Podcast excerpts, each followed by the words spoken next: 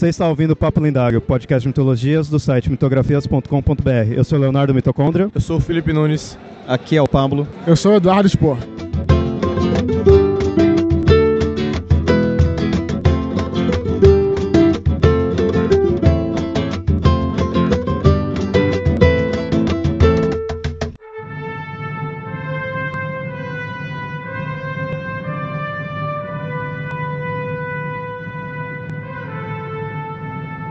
No episódio de hoje do Papo Lendário, nós vamos falar de um assunto que a gente já tem tocado nesse assunto há um bom tempo. Direto a gente cita, por caso que é altamente relacionado à mitologia, e a gente sempre falou dele, que é o Jornada do Herói, do livro do Herói de Mil Faces, do Joseph Campbell. E a gente quer aproveitar que a gente está na Campus Party com o Eduardo Spor para ele poder dar a sua contribuição, que eu acho que ele é o que mais trabalha diretamente com isso, né? Então para ele tá mais, tá mais fresco, né? Mas na parte prática, teórica talvez não tanto, né? Mas a parte prática eu uso um pouco, já dei alguns cursos sobre isso e vamos ver assim o que eu consegui assimilar disso aí. Bom, esse livro a gente já citou várias vezes, né? Como eu falei, é praticamente o mais famoso assim do Campbell, né? O que mais tem as citações aí que você vê em vários locais, cinema e outros livros, tudo. Você vê várias citações daí, da jornada do herói, né? Em primeiro lugar, eu queria falar um pouco geral assim do livro, que ele vai até um pouco além dessa jornada do herói que todo mundo conhece, mais popularmente, que ele é, ele é dividido praticamente em duas partes, que é a jornada do herói e a segunda parte que é os ciclos cosmogônicos, né, que a gente vai explicando certinho aí conforme vier o episódio. Nessa primeira parte da jornada do herói é meio que dividido em três partes. E para quem já está familiarizado com a jornada do herói, vai até entender o porquê dessa divisão, que é primeiramente a partida do herói, depois a iniciação e depois o retorno do herói. Ele é dividido nisso daí, ele vai mostrando que cada um tem suas características específicas. Você colocou que é, a gente vai falar, não sei se antes ou depois, sobre o monomito. E aí você falou dessas três partes, a partida, a realização e o retorno. Quando Campbell fala sobre isso, ele dá um exemplo muito, muito simples, que todo mundo se identifica com isso, porque simplesmente é o que acontece nas nossas vidas. Essa, essa estrutura da partida, realização e retorno é o resumo do que é a jornada do herói. Quer dizer, você mesmo, antigamente, saía, saía da sua caverna, fazia sua caçada, voltava para casa. Hoje você sai de casa, vai trabalhar, realiza as coisas lá e volta para casa. Então, tudo isso é em torno dessa, dessa estrutura básica aí. Exatamente, porque é até uma coisa que conforme você vai lendo no livro, você percebe que parece meio que um livro de autoajuda, assim, em certos pontos. Falando como um elogio, assim, porque você vê que aquilo lá pode ser tratado na sua vida. Você é o herói da sua própria jornada e vai enfrentar seus obstáculos. Enquanto nas lendas e nos folclores a gente vê os heróis enfrentando dragões, enfrentando orcs, saindo nessa jornada, a gente tem nossos obstáculos obstáculos, né?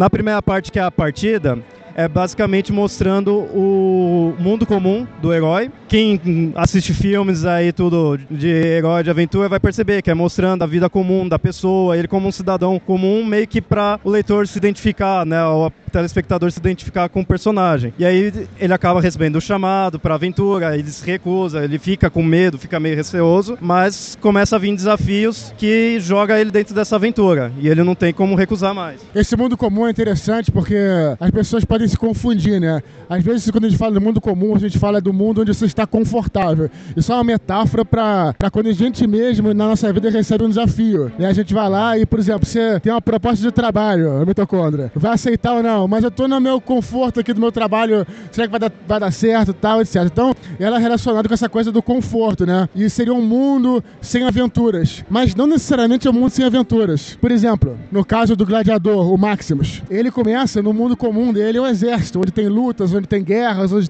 Esse é genial. No filme, quando você vê que ele tá andando e cumprimenta ele, ele antes da batalha, ele vai cumprimenta os caras como se fossem irmãos. E ele como se fosse o pai daquelas caras todos. Então ali é um signo cinematográfico para mostrar que o cara tá em casa. O mundo comum é a sua casa, o seu conforto. E daí é difícil você partir para uma, uma aventura e se desligar disso, né? É interessante perceber também que além do mundo comum que a pessoa mostra, o herói ele sempre vai ter algum diferencial, alguma coisa que vai destacar ele dos outros. Por mais que ele seja igual a todo mundo, ele tem alguma coisinha que vai diferenciar ele de todo mundo. É isso que vai tornar ele herói. Ou seja, o, o próprio mito do herói diz que não é todo mundo que pode ser herói, né? Que você precisa ter esse potencial. É claro que psicologicamente falando, né, a gente acaba identificando isso, tipo, o Jung ele coloca que todo mundo tem complexos. E um deles é o ego, que é o complexo principal de identidade. Esse daí seria o nosso herói. A gente tem complexo de tudo na nossa vida. Eles não são os nossos heróis. Ou seja, a gente não pode deixar que as outras parcelas, partezinhas da nossa personalidade tomem conta de nós. Seja, a gente não pode ser só profissional, a gente não pode ser só filho, a gente não pode ser só cidadão. A gente tem que ser tudo, mas a gente tem que ter aquela nossa, nossa própria identidade que tem que tomar conta de tudo isso e tem que se destacar dos outros complexos para poder viver, né? O herói ele tem justamente essa característica que no começo, nesse mundo comum, é, não está tão diferenciado, mas já se mostra. No próprio exemplo do, do, gladiador é interessante notar que por mais que ele seja igual a todos os outros soldados, ele se trata igual e todo mundo trata ele como igual. O imperador reconhece ele como o ele é o escolhido para ser o novo imperador. Exatamente. Então ele já tem alguma coisinha lá. Por mais que ele ainda não seja o, o, imperador, ele tem aquela sementinha de que ele vai ser um dia o novo imperador. Essa questão do herói ter um dom a mais, ter algo a mais, a gente percebe que no livro ele cita bastante exemplos de várias, várias lendas, várias mitologias. Tanto é que uma característica bem marcante desse livro é isso: ele não é só uma explicação, ele acaba sendo um apanhado de vários mitos que ele vai narrando certos momentos a, a, os folclores, né, as lendas. E ele cita nessa parte mostrando que o herói tem um dom a mais, ele cita o fato do Hércules, que quando era pequeno mesmo, quando era bebê, acabou estrangulando duas cobras que foram mandadas para matar ele. É algo que ele ainda era pequeno, não teria como ser possível, né, uma criança fazer aquilo. Mas ele fez, porque ele é um herói. O herói celta Cuchulain, ele tinha, quando era novo também, ele tinha um negócio, tipo um frenesi, que ele ficava e ele destruía tudo, ele ficava super forte. Então são coisas a mais, além, não é só os atos dele, mas coisas que tem no interior dele. Tem uma figura muito comum pra gente, pra nossa sociedade, que Jung trata como um herói, né? E assim, eu vou falar aqui, não quero desrespeitar a crença de ninguém, mas a própria história de Jesus é, é o relato do mito do herói. Essa, esse diferencial de Jesus é quando ele tinha 12 anos e ele já deu, dava aula para os rabinos no, na, no templo. Sabe que tem outra característica do herói também, que tem a ver com o que está falando, com Jesus, que é o herói é aquele cara que vem do nada. Jesus veio é, da Galileia. De Nazaré. Nazaré, desculpa perdão, Nazaré. E, e, tinha um ditado que dizia que nada de bom podia vir de Nazaré. Quer dizer, esse também faz parte da jornada do herói como uma coisa metafórica da nossa própria vida. Quer dizer, você é um cara que tá no nada, mesmo você estando na pior das condições, você pode se tornar, assim como um patinho feio, um cisne. Essa é a grande metáfora que nos faz nos emocionar nessa, nessa aventura. E até interessante a questão do Patinho Feio, que ele lembra a gente de uma outra característica do início do herói, que é a dupla filiação. Né? Todo herói tem dois pais ou duas mães ou nasce duas vezes. Você também pode falar que da diferencial, você pode relacionar muito aos mitos gregos, que a maioria dos heróis dos mitos gregos são semideuses. Aí você pode falar dos dois pais, que é o pai, que ele sempre achou que fosse o pai. E também pode falar do diferencial mais, que seria o sangue divino que ele teria. Sim, no caso dos mitos gregos, os dois pais é o pai divino e o pai humano. Que daí toda história, todo mito, você tem esses, esses dois, por mais que você não saiba quem seja, muitas vezes, só é de. Então, o, Perseu, na verdade, a gente sabe que ele é filho de Zeus pela, quando Zeus se transformou em chuva de ouro. Só que desconfia-se que o tio da, da mãe do Perseu invadiu a torre que é onde ela estava escondida e estuprou ela, né? Então, na, na, própria lenda tem essas, essas duas coisas. Então, até por isso que ela foi expulsa de casa, né? Porque o tio fez isso. Mas às vezes, às vezes você sabe, às vezes não sabe. Hércules, você sabe claramente quem são os dois pais. Já que você falou do pai, é só completando aí no caso do Telêmaco, né? Que é o filho de Ulisses. É interessante porque o Camba também fala isso, eu vou replicar o que ele diz. Ele fala que tinha muito essa coisa da, da busca pelo pai. E a metáfora para isso é a busca da onde você vem, a sua ancestralidade. E essa é a busca que todos nós temos na nossa vida. Na verdade, da seguinte forma: o que, que é aquilo que te faz. Qual é aquela carreira? Por exemplo, você, eu particularmente sou escritor. Eu fui jornalista há muito tempo, só dando um exemplo. E eu sempre, cara, desde os seis anos de idade, gostei de escrever. Que busca é essa? Da onde é que eu venho, né? Então, você tem que descobrir isso, essa jornada espiritual, aquilo que te faz. Você tem que voltar para onde você só ter infância para descobrir o que, que você realmente amava, aquilo. E essa é a busca pelo que você é. Representada pela busca do pai, que é a busca pela sua ancestralidade. O que, que vem antes de você, né? Então, tem essa metáfora também. É, nas histórias em quadrinhos, tem dois exemplos clássicos que mostram essa dupla filiação. Uma delas é a do Super-Homem, que ele realmente tem dois pais. Tem os pais de Krypton, né, o Jor-El e a, e a Kara, e os pais da Terra, o Jonathan e a Martha Kent. E você tem outro lado que é o Batman, que na verdade ele não tem é, dois pais em si, mas ele tem dois nascimentos. Tem um nascimento normal dele, que ele nasce na família Wayne, e o outro quando os pais dele morrem na frente dele. Que daí ele, ele nasce de novo de uma forma completamente diferente, né? Ele, ele acaba tendo um segundo pai com a morte do próprio pai dele, né? Dois nascimentos. O nascimento como Bruce Wayne, como pessoa normal, e o segundo nascimento seria o nascimento dele como Batman, como herói. Exatamente.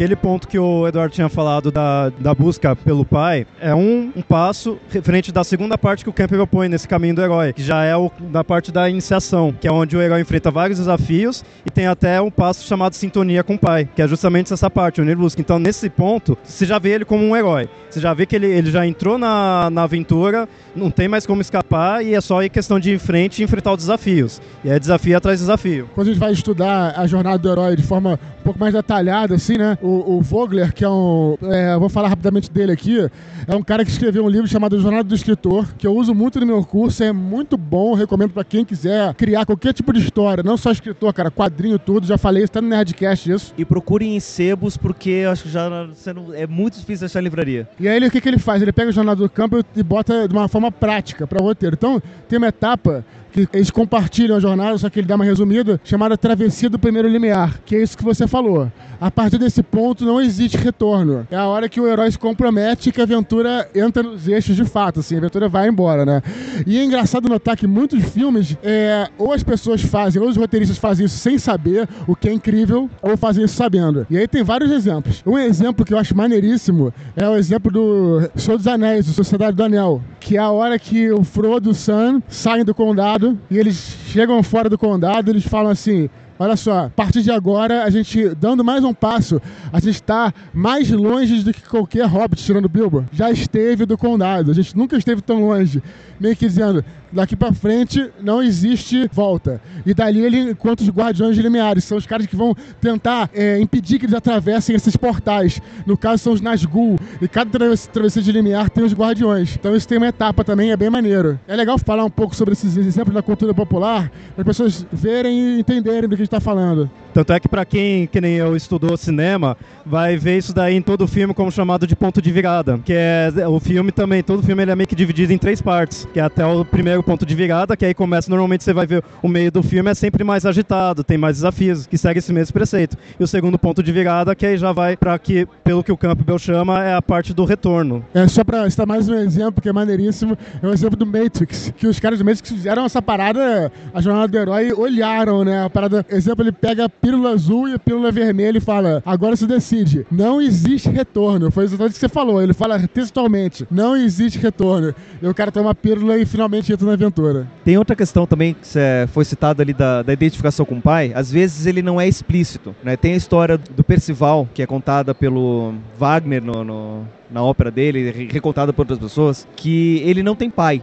Só que ele sabe que o pai dele foi um grande cavaleiro. E o sonho da vida dele é ser um cavaleiro que nem o pai dele. E o ponto de virada nisso daí é quando ele fala: Não, agora eu quero ser um cavaleiro e eu vou sair de casa para buscar a minha vida como cavaleiro. E aí daí ele se separa da mãe, justamente se identificando com, a, com o caminho que ele sabe que o pai dele já fez. E ele, e ele parte. E o, o Guardião Limiar na, nessa história é interessante que é, é, a própria mãe que dá um aviso para ele: assim, olha, você sabe quando você sair daqui, você não tem, pode mais voltar. Quando você voltar, eu posso não estar mais aqui. E você tem que tomar cuidado com algumas coisas. Ela dá lá alguns alguns, alguns conselhos que na história ele acaba, ele acaba enfrentando e daí ele sai, né? Acaba sendo mais um, uma batalha interior com será que eu vou, será que eu não vou e, e parte, né? Então às vezes essas, esses esses sinais não são tão explícitos, né? Não é um, um, monstro que aparece na sua frente, ó. Você tem que pagar o pedágio para passar por aqui, né? Às vezes é só um, um, um, conflito, um pensamento, uma ideia, mas sempre vai ter alguma coisa ali para despertar isso.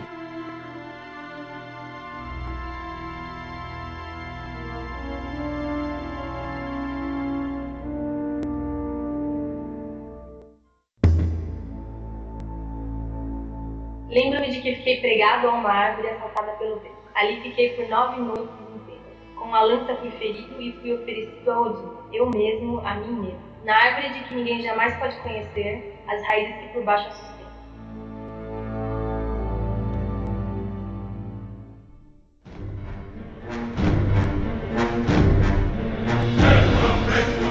É, você falou sobre a segunda morte do herói. Antes dele começar a aventura, até, ele precisa, na jornada do Campbell, ele coloca isso no início, né? Isso varia muito, mas ele coloca isso mais ou menos no início, o que ele chama de o ventre da baleia, que é a descida ao inferno, a descida ao que é negro, né? Ele, mesmo depois ele vai, ele, ele vê o abismo, depois que ele vê o abismo, ele se dá conta de que ele precisa voltar. Isso é uma coisa metafórica maneira também, porque tem um filme que eu acho maneiríssimo, Anjos Rebeldes, o, o Anjos Rebeldes 3, o último filme, que o primeiro é bom, os dois são mais ou menos. Mas o último filme ele fala assim: que o Gabriel é um anjo, ele se torna um anjo caído nesse filme. E ele fala: você não conseguiu enxergar Deus porque era tudo escuro. Não, porque a luz era tão forte que me cegou. Então, quando ele veio à terra, quando ele caiu à terra, ele foi pro abismo, ele conseguiu enxergar a luz sem ser ofuscado. E conseguiu voltar. Então, o vento da baleia é isso. Você vai é, até o mais profundo do abismo e aí você retorna com uma outra experiência, uma arma que te permite iniciar aquela aventura e simplesmente tornar, tornar um herói de verdade. Essa questão do vento da baleia, só para poder situar, o campo ele tira o tema da Bíblia, da história de, de Jonas, porque ele o tempo todo tá fugindo do chamado divino. Ele tá, até que ele entra num, num navio para fugir, fala, aqui no navio Deus não vai me achar. E daí ele acaba tem uma calmaria muito forte e o pessoal, porra, não tem vento, a gente tá perdido aqui, vai acontecer alguma coisa. Daí Jonas reconhece, tá, é um castigo divino por, por eu estar tá fugindo dele. Então vou pular do navio e quando ele pula, ele é engolido pela baleia. E daí depois a baleia leva ele onde ele tinha que ir desde o, desde o início, que era a cidade de Nínive. E daí lá que ele, que ele realmente começa a jornada dele, né? Então é justamente esse, esse entrar na barriga da baleia e sair que é a questão da, da transformação. Esse daí foi literalmente, literalmente vento da baleia. Vento da baleia. Foi daí que veio o termo. Que é também a própria história do Pinóquio. Que o Pinóquio depois ele entra dentro da baleia para poder ser transformado num menino de verdade depois. Mas isso daí é, é uma metáfora também para transformação. Só que a, a ideia do, disso daí é uma transformação inicial quando ele nasce como herói. No Pinóquio ele já é a transformação final do, do, do herói. Perfeito, que é interessante porque o Campbell coloca o vento da baleia nessa parte que você falou, mais no início. O Vogler, quando ele está preocupado em estruturar a história, ele coloca o vento da baleia no que a gente chama de provação e coloca mais para frente, né? Que vai ser necessário para ele ser provado e depois ter a batalha final. Então isso varia um pouco, né? Mas o campo eu coloco no início, foi o que você falou. Outro filme que é maneiríssimo, na verdade é horrível, mas achei maneiríssimo quando eu vi. Eu era moleque. É um filme bizarro, da década de 80, americano que se passa no Brasil, no Acre. O filme se chama Floresta de Esmeraldas. É o seguinte, é um garoto branco, os caras perdem o garoto na floresta. E o garoto vira tipo um Mogli, sacou? E aí é maneiro quando eu vi esse filme, eu não conhecia nada. Primeira vez que eu vi isso, eu fiquei impressionado. Que o garoto vai partir numa aventura, ele tem que ter uma. Tem, passa pela, pelo vento da baleia. Ele precisa ter um rito de iniciação. Ele é colocado dentro de uma. de um tronco oco, onde tem uma porrada daquelas formiguinhas vermelhas pequenas. As formiguinhas devoram ele. Assim, e a, e a aprovação é física, de constituição, pra ver se o cara resiste. E aí, quando o xamã, ou no caso o pajé, tira ele, ele da, da, da casca do, da, da, árvore, ele fala o seguinte pra tribo. Essa frase é significativa demais pra gente entender o que ele tá falando. Ele fala o seguinte: o garoto morreu. E aí eu fiquei bolado quando eu vi o filme. E aí o, o, o, o pajé completa: o homem nasceu é exatamente isso, né? Que aí ele se transforma e se torna uma parte da tribo, né? Outro exemplo, só para poder. No, no, no filme 300, quando estão contando como é que se dá a iniciação do jovem, tem lá um momento que o menino ele tem que sair da cidade, vai para fora tem que sobreviver e voltar com o troféu. Que ele matou sei lá, o urso, sei lá o que que, que, que era. Que faz parte justamente desse rito de iniciação, né? Dessa aprovação. O fato de, de, de, ele poder passar por isso e voltar, ele já volta transformado. E na, na vida do indivíduo, se dá quando ele realmente eh, ele, ele se prepara e se vê pronto para enfrentar o, a jornada dele, né? Que é o rito de iniciação.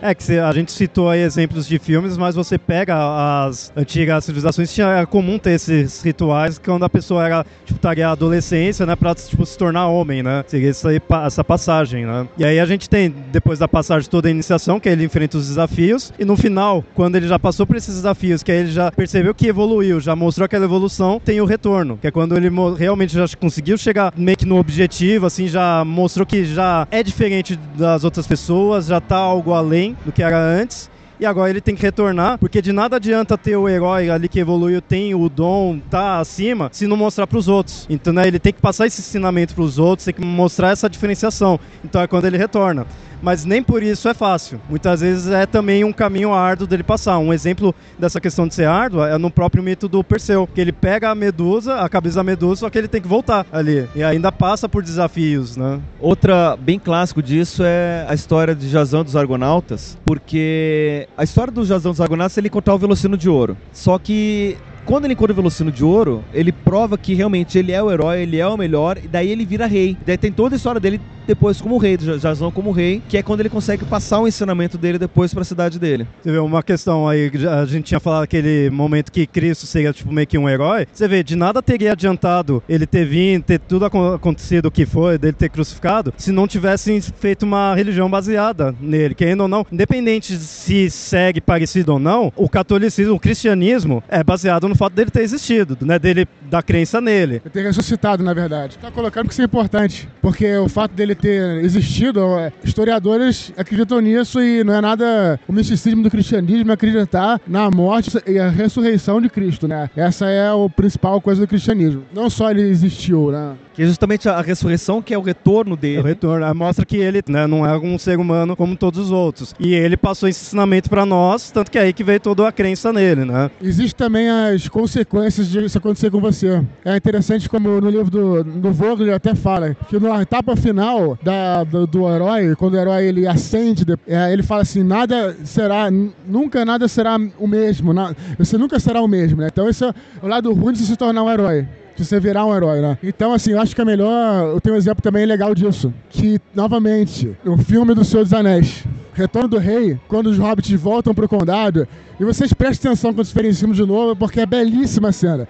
A cena é belíssima. Eles voltam pro condado, eles estão todos armadurados, com as espadas, não sei o quê. E não só isso, eles têm um nível de consciência a mais. E quando eles olham aqueles hobbits que estão lá é, varrendo a rua tal, eles olham e veem aquilo como uma realidade tão distante deles, de, ao ponto de que aí que tá. Cristo morre e ascende. Ele não pode ficar na terra. Assim como Frodo não pode mais ficar no condado, porque já não é mais aquilo, né?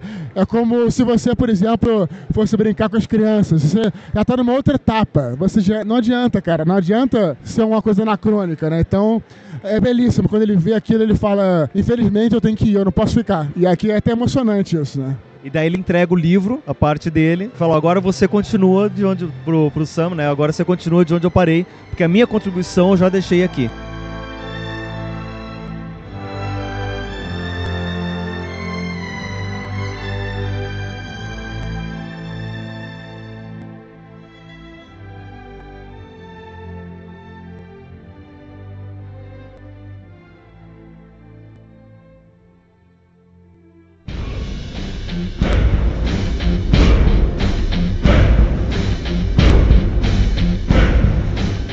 Aí você vê, essas foram meio que as três partes, de início de, da partida, da iniciação e do retorno. Entre a iniciação e o retorno é o que acontece a, a história, propriamente dita, né? Que daí cada autor vai ter, cada história tem o seu caminho, tem os seus enfrentamentos. Daí você tem algumas características que depois vários autores colocam, né? Que daí você tem a, os dragão, você tem que é o, o, grande inimigo, o grande desafio que ele tem que enfrentar. Você tem as ajudas que ele vai ter durante o caminho. Você, uma das ajudas, por exemplo, é do que ele chama do animal místico, o animal mágico. Na, nas histórias clássicas era geralmente um animal diferenciado que ajudava, mas às vezes pode ser um aviso da natureza ou alguma coisa diferente, inesperada que tá lá para ajudar o, o, o, herói. Sempre vai ter alguma coisa assim, né? E quando a gente vê histórias e filmes, muita coisa, a gente sempre consegue perceber e aparece, ó, aquele é o animal mágico, aquele é o dragão, aquela é a bruxa, aquele é o oráculo. Um exemplo perfeito você pode perceber é o caso do Star Wars. Se você olhar o episódio 4, o, o dragão que você poderia olhar seria o Império. No caso, ou a Estrela da Morte, né? A Estrela da Morte. E, e, e se fosse personificar, seria o Darth Vader.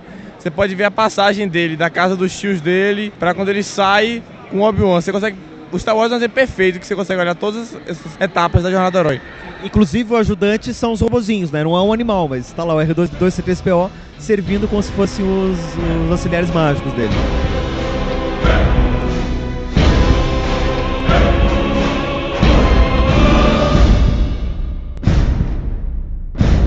Oh, aí depois da, dessas três fases que a gente mostrou, você vê que nos filmes, assim, ou não só filme, qualquer criação fictícia, é comum seguir essas etapas. Mas o próprio Campbell no livro, de, logo depois da, do capítulo do retorno, ele mostra que na mitologia em si você não vai encontrar sempre igual, porque a gente fala parece que é uma receita de bolo, só seguir e pronto. Mas ele mesmo mostra que não é, ele mostra que até tem algumas lendas que não seguem ao pé da letra isso daí. Isso daí é só um esqueleto, para as lendas né, acabam seguindo essa ideia.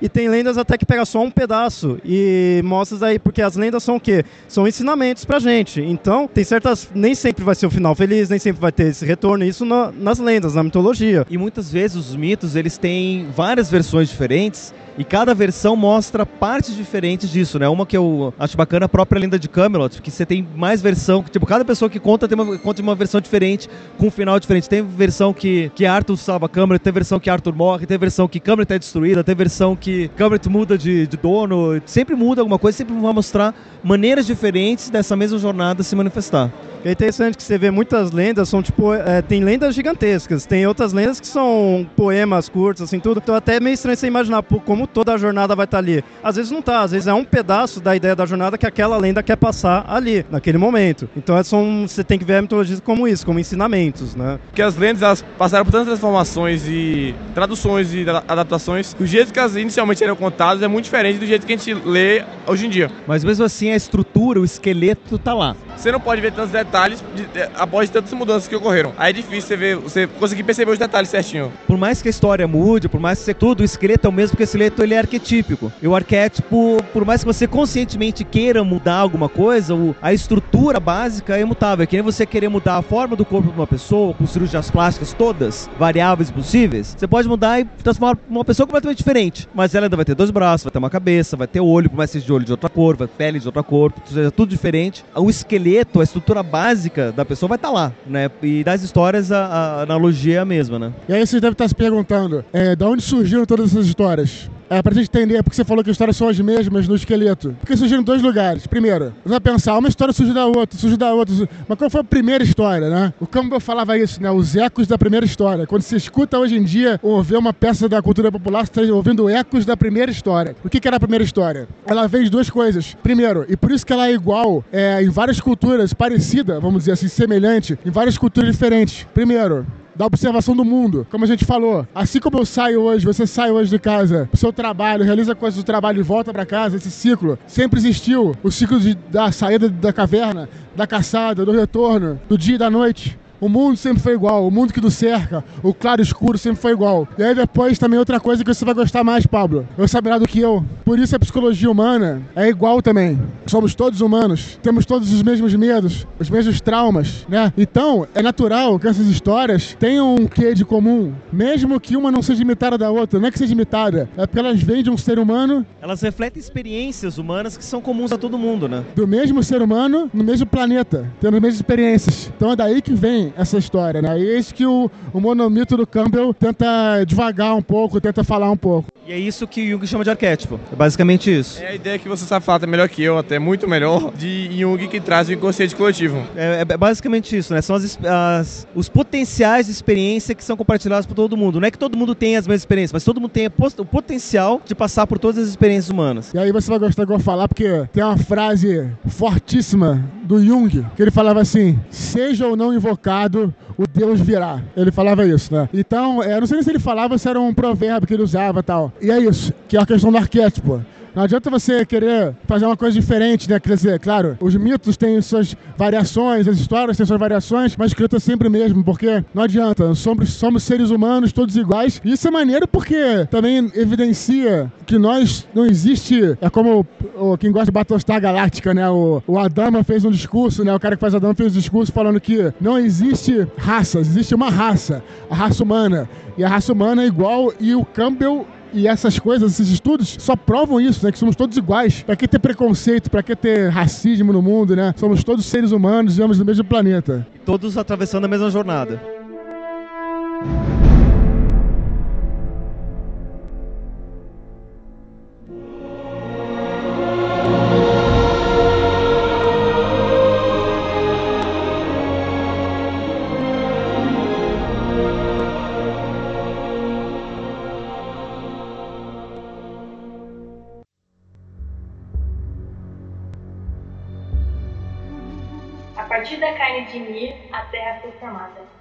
Suor, o mar. Rochedos de seus ossos, os cabelos as árvores, do seu crânio, o céu. Então, dos seus ossos, os joviais deuses fizeram Midgar para os filhos dos homens, e do seu cérebro, as rebeldes nuvens foram criadas.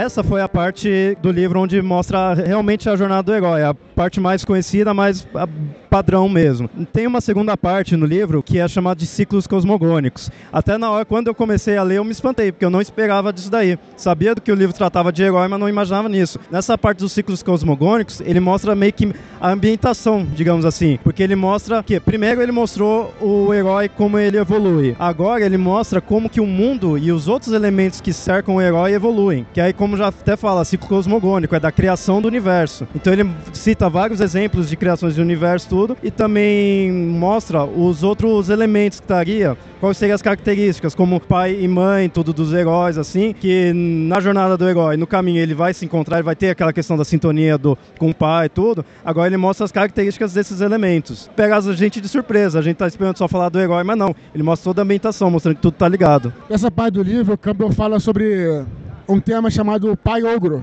Não sei se você lembra disso, né? O pai ogro, que é o pai que te devora. O pai ogro, né? E aí ele vai explicando por que, que os pais são os, me- os melhores vilões possíveis e por que, que Darth Vader é um vilão memorável. Quer dizer, o que, que é o pai? O pai é aquele cara que te oprime. O pai é a metáfora para um sistema. É a metáfora para a sociedade que te oprime. É a metáfora para tudo aquilo que te impede de você seguir o seu sonho. Quer dizer, você quer ser artista. Não, não, você vai ser advogado, cara. É, Então, isso, olha que isso é antigo. Isso é uma coisa que vem dos mitos, não é de hoje em dia. Quer dizer, é claro que varia, né? Por exemplo, tem gente que o pai é bonzinho e a mãe que é chata. Tudo bem. Mas como a gente tá falando de arquétipo, o Campbell pega isso para falar sobre essa questão do pai ogro, que é exatamente essa parada que você falou mesmo, né? Que eu lembrei agora do exemplo li- literal do pai ogro, que é o Cronos, que ele literalmente come os filhos. É interessante que, ah, como a gente mostrou, que diversas lendas dos heróis acabam sendo tendo suas semelhanças. Nessa parte, já que estamos falando do, da criação do universo, do universo ao redor do herói, o Campbell também mostra essas semelhanças. As criações do mundo, como a gente já falou no episódio de Cosmogonia, que tem várias criações de universo diferentes em cada mitologia e segue padrões semelhantes, né? Então ele mostra essas- esses pontos iguais que tem, esses pontos que são os mesmos, passando a mesma ideia, né? Numa, numa segunda parte dessa de ciclos cosmogônicos, ele chega na parte que ele fala da Virgem Mãe, que é onde ele foca bem na imagem, como já falou, do feminino ali, da- do personagem da mãe na vida do herói. Que a mãe tem tanta questão do papel criador como o papel destruidor. Talvez o Pablo saiba falar melhor. É o que o Jung eh, chama, e a psicologia junguiana chama da grande mãe. Tem um aspecto nutridor e devorador. Daí você tem o aspecto da grande mãe devoradora, que na verdade tudo vai falar da questão da nutrição.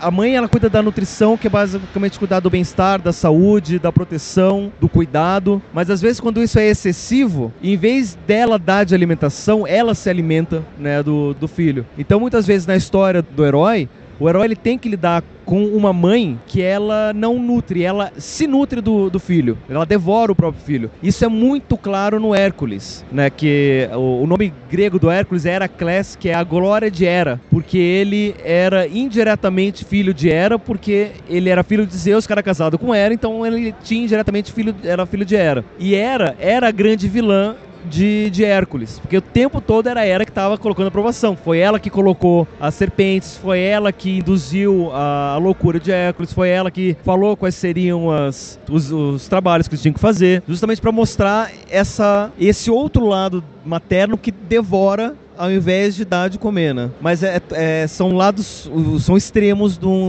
do mesmo padrão arquetípico.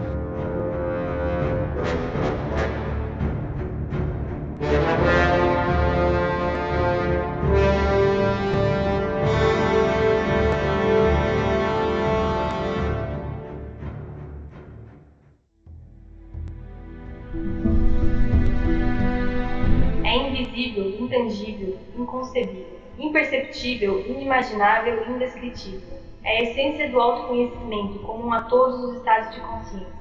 Todos os fenômenos aí cessam. É paz, bênção, não dualidade.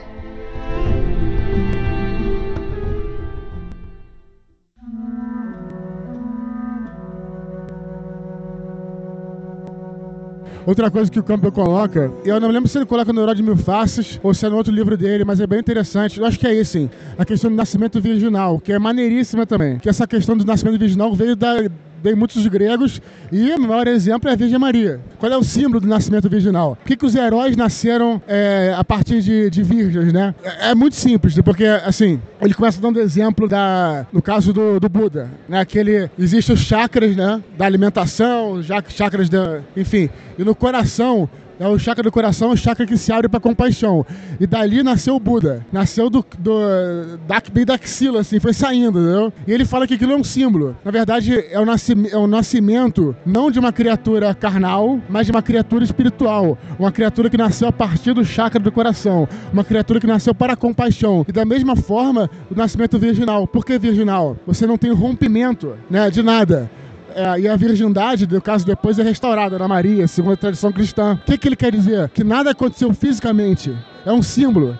Jesus não é, é alguém que na, é o nascimento de um ser carnal, é o nascimento de um ser espiritual, de um homem espiritual. É mais do que isso. E é por isso que é esse que é o símbolo do nascimento virginal. E é o mesmo símbolo também, que é interessante, sobre a morte dos heróis. Vocês sabem por que Obi-Wan Kenobi desaparece quando morre? Perde o corpo, no caso, né? A, da mesma maneira que o rei Arthur é levado para Camelot, da mesma maneira como o Santo Graal ninguém encontra. Porque não existe provas físicas da existência do herói de uma criatura espiritual. Não existe provas, não existe vestígios. Quando o herói morre, ele morre sem deixar vestígios. Jesus subiu aos céus, Maomé subiu aos céus. Quer dizer, isso é um símbolo. Cara, não adianta você procurar. Isso não é um homem físico. Isso é um espírito, é um homem espiritual. Ele não foi para o céu, ele foi para dentro de você. E esse é o ensinamento da, da, do nascimento virginal e da morte do herói. Eu acho até engraçado, tava, nisso eu tava lembrando do nascimento virginal, tava lembrando a história do super-homem, porque o, o nascimento virginal dele está simbolizado no fato da Marta Kent não poder ter filho. Então ele é filho de uma mulher que não pode ter filho, né? Então ali está simbolizado o nascimento virginal. E é interessante que na morte dele, quando foi contada a morte e retorno do super-homem, quando ele morre, beleza, o corpo está lá enterrado. E é uma coisa que sempre me bateu na cabeça, mas a história ela é mal contada. Por quê? Porque o corpo, o erradicador vai e pega o corpo, mas depois ele volta. Mas de onde é que ele estava? Se o corpo estava com outra criatura. E daí você tem DNA do super-homem que estava no ciborgue. É uma bagunça enorme aquilo, mas estudando mitologia, tudo tem justamente a ver com isso, né? O, o, o herói, o super-homem, é, o símbolo do, do herói continuou depois. Foda-se o corpo dele, o que aconteceu com o vestígio, o que era que ele deixava de ser. Né? O importante não é isso. O importante é que o, a, o símbolo espiritual, a espiritualidade do herói estava lá. E quando morreu, não importa o que aconteceu com o corpo dele, porque depois, quando ele retorna, que é isso que importa, né? Ele retorna transformado, ele retorna com outro corpo, ele retorna de uma outra forma. E logo depois que o Obi-Wan morre, ele continua falando com o Luke internamente. E esse é o símbolo, cara. Esse é o símbolo dizendo: não importa saber se Jesus está morto, onde é que está, se subiu, se desceu, se você vai encontrar o Rei Arthur, não importa. O que importa é a, a mensagem que aquilo transmite para você.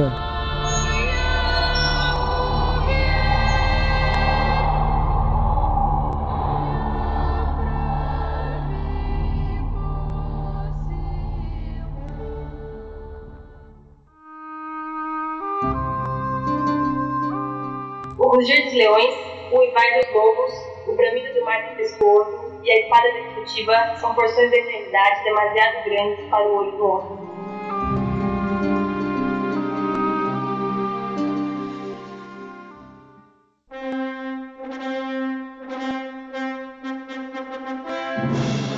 Aí, finalizando essa parte dos ciclos cosmogônicos, a gente tem a parte que é a transformação do herói. Que aí sim você entende o porquê que ele teve o início desses dos ciclos cos cosmogônicos, falou do universo e da Virgem Mãe, que na hora parecia meio fora da jornada do herói, mas aí nessa parte você ele explica certinho o que tem a ver. Ele mostra a relação que o herói tem com o mundo dele e também com os outros arquétipos, que no caso também seria a mãe, né? No caso da Virgem Mãe. É aí que você vê como o herói pode evoluir e a questão de que o herói tá na jornada. Enquanto ele tá ali na jornada, ele ainda não é realmente um herói. Ele é no final, onde o herói, chegando no final, ele pode se tornar um santo, um herói algo bom, ou pode virar um déspota. Um exemplo que a gente pode até fazer uma comparação é no Star Wars, onde o Luke é um verdadeiro herói e o pai dele, que também teve treinamento, já teve as mesmas coisas, virou um vilão. O Darth Vader não seria um herói. Teve a oportunidade de passar por toda a jornada, mas no final se corrompeu. O cristianismo chama isso de livre-arbítrio. Quer dizer que isso tudo depende das suas escolhas. Se as escolhas forem certas, você vai se tornar um herói. Se as escolhas forem erradas, vai se tornar um vilão. E assim como aconteceu com também o Michael Corleone, que, é um, que era um herói de guerra e foi se corrompendo pelas escolhas que ele tomou. Mas é interessante perceber que nem por isso isso não deixa de ser também uma jornada dele, né? Ou, ou uma forma disso, disso acontecer e reproduzir essa, essa experiência mítica, né? Esse tipo de, de, de, estereótipo é chamado de o herói falido, porque ele realmente falha em todas as etapas. E isso, eu não gosto da trilogia do Star Wars nova, não. Mas nisso, nisso foi bem feito. Ele mostra como todas as provas do Luke o Anakin falhou em todas as provas que o Luke passou. Então, assim, quando ele fala, na hora que ele vê o braço dele cortado, o Luke vê o braço dele cortado, e olha pro, pro Darth Vader morto, ele fala, não vou me tornar isso que ele se tornou. E aí se desfaz das, joga a espada, né? Ele se... E o Anakin não. Ele fala, a hora que ele tá pra matar o Conde Odokan, ele vai lá e mata o cara. E aí ele falha na, na escolha dele, né? Do que ele deveria fazer. E aí é o herói que vai se corrompendo. Isso é um exemplo, né? Vamos usar o exemplo do Poder do Chefão, que é um filme melhor, assim do herói falho, a gente vê que essa característica que eu tinha falado antes, que o próprio Campbell falou, nem toda a jornada ali é igual, tem-se umas diferenças nas lendas. E aí você vê que o herói ele não conseguiu realmente virar um santo, virar algo bom. Mas se você não tiver a concepção da jornada do herói em si, isso daí não vai valer de nada. O fato de você não vai perceber aquele negócio, pô, ele deveria ter feito outra coisa para se tornar um herói mesmo. A mensagem tá ali. Você percebe uma mensagem nessa ideia. Você consegue ver isso muito de escolha em jogos de videogame mais novos, em RPGs como o Fallout, o Mass Effect e o Dragon Age, por exemplo. Que você começa com um personagem que tem uma característica que é como se fosse o caráter dele a moral, que começa nula. E a partir das escolhas que você vai fazendo, você pode se tornar ou o cara mais heróico, ou o cara mais malvado, ou não necessariamente malvado, mas o cara egoísta, o cara que faz as escolhas, faz as coisas certas, só que das maneiras erradas.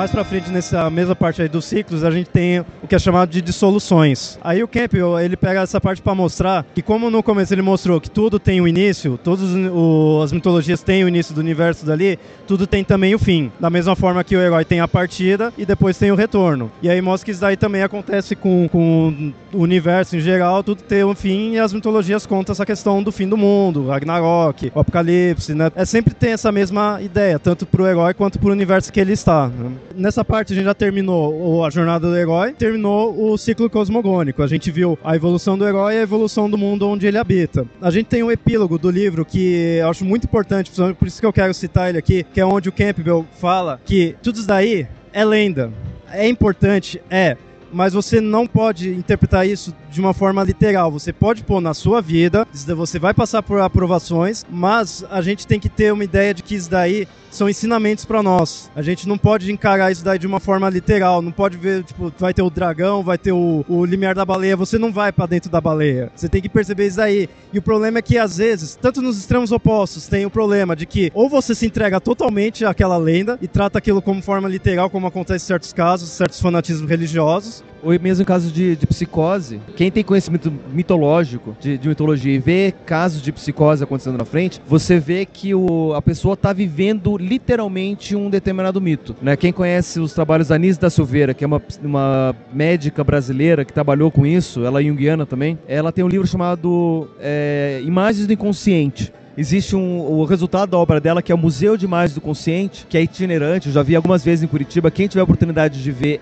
vá ver, que lá conta a história de pacientes psiquiátricos que estão vivendo mitos. Ela conta casos diferentes e conta o mito que aquele paciente está vivendo e, e, as imagens que ele produz, que o paciente produz, estão, são reflexos de como que ele está vivendo literalmente um, um mito. Né? E aí também existe também o extremo oposto disso daí, que também acaba sendo prejudicial, que é o fato de você ver uma coisa assim, ah, isso daí é uma lenda, uma história absurda, não dá o valor. Achar que aquilo lá é totalmente ficção, não tem uma mensagem. Então os extremos opostos é ruim. Você tem que ver a mensagem daquilo lá, você tem que entender o simbolismo daquilo que quer passar e integrar na sua vida. E você vendo que você vai ser o herói da sua própria jornada, né? Enfrentando seus obstáculos. Uma coisa que é interessante que ele fala é que a gente vê a jornada do herói. Ah, eu sou o herói da minha jornada, então é sobre mim. Não, a jornada do herói, todo esse mito, essa construção, ele é para a sociedade. A questão é que você está inserido na sociedade. Se você fosse um indivíduo que não tivesse na sociedade, de nada valeria para você. Você só vai interpretar, você só vai pegar essa mensagem se você estiver ali dentro da sociedade. Porque ali você vai ter esses obstáculos, você vai ter todo aquele mundo em volta de você. E é isso que o Jung chama de processo de individuação, né? Que o, nome ele pode enganar porque você pensa que ele está transformando você num um ser individual, né? Eu estou me tornando eu mesmo, que é outra forma do que Jung coloca, tornar-se si mesmo. Mas na verdade não é você se tornar individual,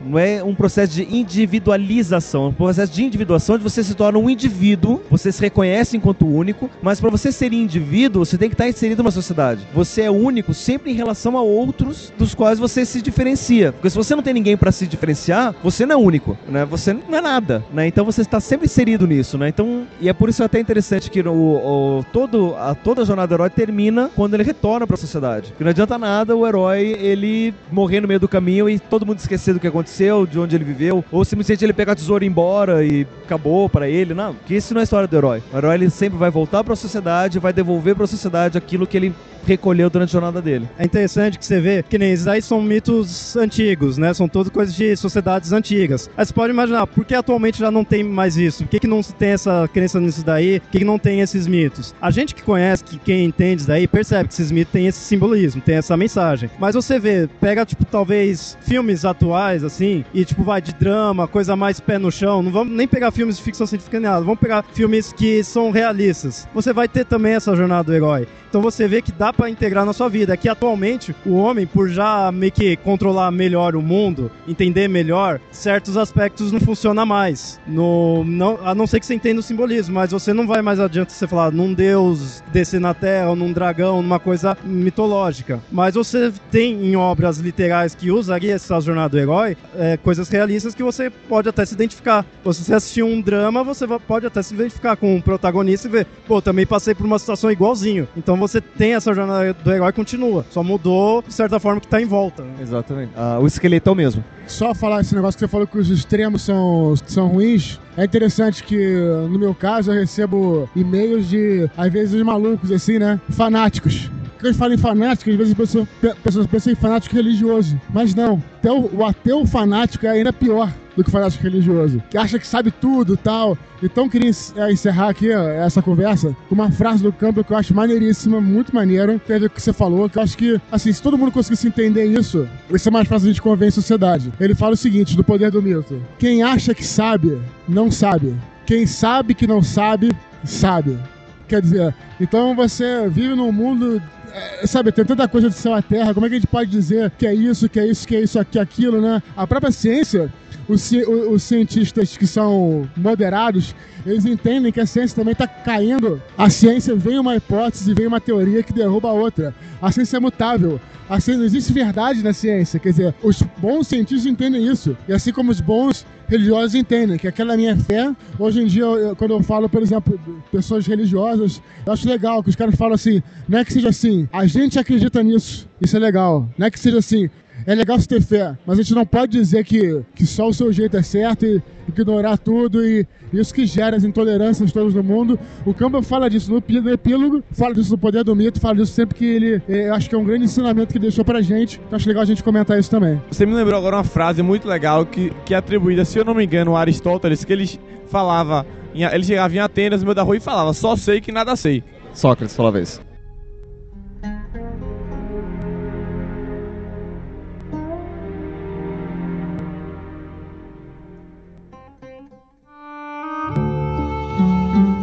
Aparecei, aparecei, qualquer que seja a vossa forma ou nome. Ó touro da montanha, serpente da sem cabeça, leão da chama abrasadora.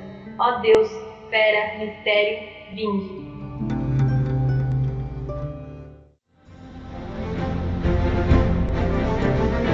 Bom, então, finalizou o episódio, já mostramos toda a jornada do herói, a gente destrinchou todo o livro, assim, mas fica aí a dica, corram atrás do livro, leiam, porque eu, pessoalmente, sempre quis ler esse livro, sempre gostei dessa ideia, e mesmo assim me surpreendi quando eu li. É um livro que realmente vale muito a pena. Acho que qualquer pessoa que gosta de escrever, qualquer pessoa criativa, qualquer pessoa que curta mitologia, psicologia e qualquer coisa do gênero... Que gosta de viver. É isso. Qualquer pessoa que quer se considerar o herói de sua própria jornada, leia o livro.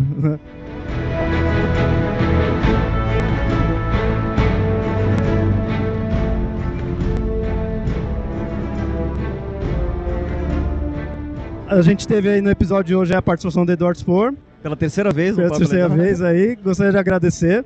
Muito obrigado e agora deixa o seu jabá, seus links, coisa que você queira aconselhar aí aos ouvintes. Jabá não, eu queria aproveitar e falar o seguinte: eu gravei um podcast tem mais ou menos um ano, que é um finado podcast Papo na Estante, sobre literatura, que era excelente. A gente gravar um episódio só sobre o Jornal do Herói. Eu pedi quando me tocou André, deixa aí o link. E é muito legal porque a gente é, destrinchou um pouquinho mais sobre as etapas da jornada. Então, quem quiser, acabou de escutar esse podcast, quer saber mais da jornada, tem mais um podcast inteiro para você ouvir, que é esse Papo na Estante. O podcast não existe mais, mas o link existe, dá pra baixar, tá lá no servidor. Você vai ter um, uma outra visão a complementar esse podcast. Eu acho que vale a pena. E deixar aqui também avisado que esse daqui é um primeiro episódio de uma série que o Papo Lendário vai começar, que eu gosto, queria chamar de Caminhos do Herói, que a gente quer tentar mostrar onde o mito do herói aparece de diferentes formas. Então a gente vai chamar pessoas para mostrar, por exemplo, onde o mito do herói aparece no cinema, onde ele aparece na literatura, onde ele aparece na música, onde ele aparece na arte, onde ele aparece, enfim, em todos os lugares tem lá o, o, o, herói aparecendo. E a gente vai chamar outros convidados de outros podcasts. A gente está aqui com o expor do, do Nedcast, mas a gente vai chamar de outros podcasts para falar sobre diferentes formas, diferentes manifestações do mito do herói. Então fiquem de olho que sobre isso daqui tem muito pano para manga, tem muita coisa para se falar.